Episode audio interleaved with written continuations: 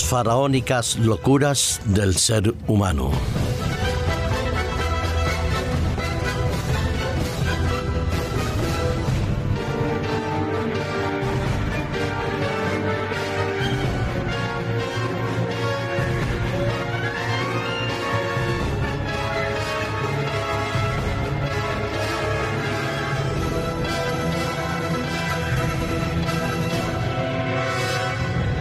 Través de los tiempos, el ser humano ha querido perpetuar no solo a su especie, sino también dejar obras que pudieran marcar en cierta medida la riqueza, el poder, la fama y la gloria de su civilización. Recordamos en la época de la Mesopotamia esas grandes torres que se erigían ahí como una especie de monumento hacia la divinidad, como una búsqueda de lo divino pero también como una hegemonía del poder y la fuerza que los caracterizó. Si viajamos a la zona de Machu Picchu, Ahí, en lo alto de la cordillera de los Andes, descubrimos esos templos maravillosos, esas culturas, esas civilizaciones andinas que dejaron verdaderos recuerdos y vástagos de lo que fue su poder, su gloria y su riqueza.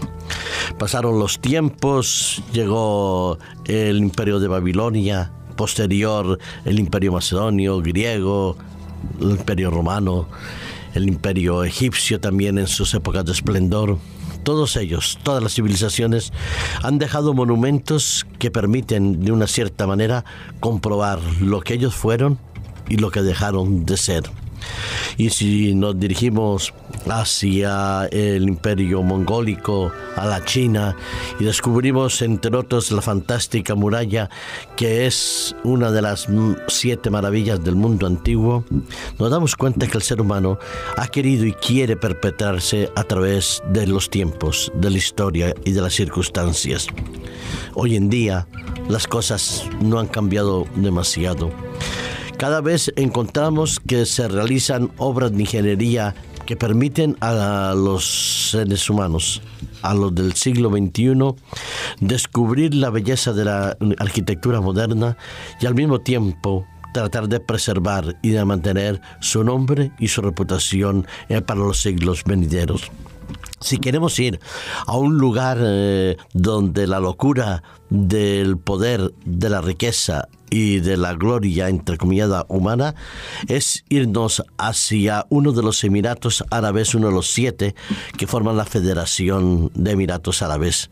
Es la locura de Dubái todos conocemos que Dubái es un pequeño país que cuando lo miran en las postales o se nos presentan los informativos más llamativos o las campañas publicitarias más eh, famosas, encontramos que Dubái parece que fuera un país de ricos, donde todo el mundo es rico, donde a nadie le falta nada y donde la opulencia, el lujo y la inmensidad de sus obras son la característica fundamental de todo ese Emirato. Lo cierto es que no todo el oro que brilla es oro de verdad.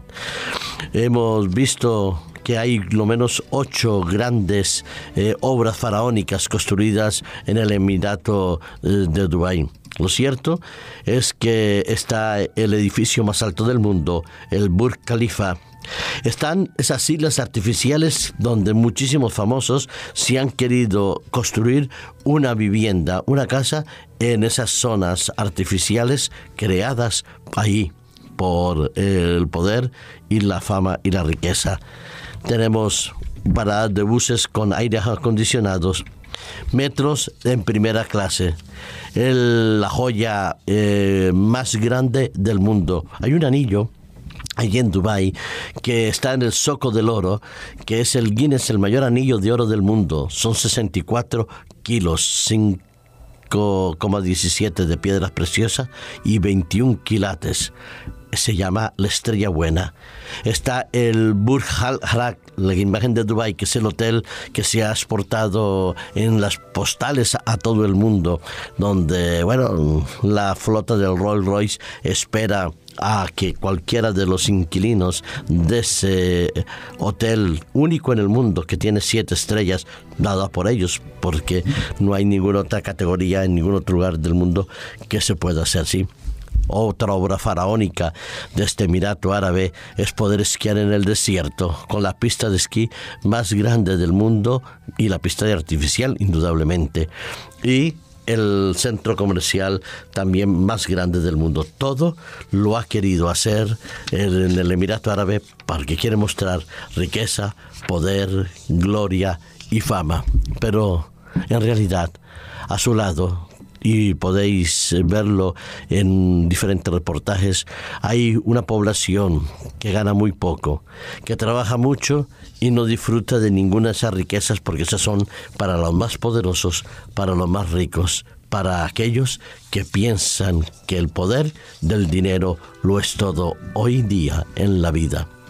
Pero el dinero no lo es todo. No son más felices los que más tienen, sino los que menos necesitan. No son más felices los que se suben a un hotel como el que hemos mencionado o a un edificio más alto del mundo. Son más felices aquellos que tienen las miradas puestas en otro lado, hacia otra dirección. No necesitamos viajar en primera clase en un metro para ir al cielo, no. Lo que necesitamos es poner nuestro corazón en un tesoro mucho mayor y mucho más supremo. Jesucristo nos lo mencionó cuando quiso que cada uno de nosotros pudiéramos mirar más allá de los tesoros que hay en la tierra, más allá del poder, de la fama y de la riqueza. En el Evangelio de Mateo, como en el Evangelio de Lucas, se nos transmite una de las declaraciones de Jesús quizás más útiles para el siglo XXI.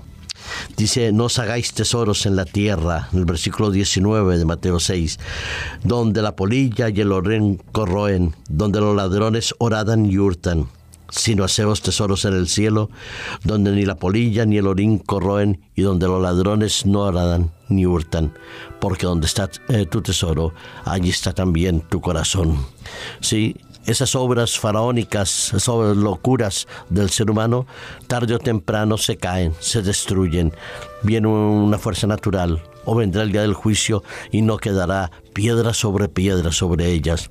Pero sin embargo, si nuestro corazón está en el cielo, ahí donde Jesús intercede por nosotros, en la tierra nueva, al lado de nuestro Señor, seguro que nuestra obra permanecerá para siempre y nuestra vida será una vida eterna, plena y feliz. No nos dejemos impresionar por lo que los hombres construyen, dejémonos impresionar por el carácter que Dios quiere forjar en cada uno de nosotros. Miremos más allá de las riquezas, miremos el cielo, donde la riqueza poderosa es estar con Cristo Jesús.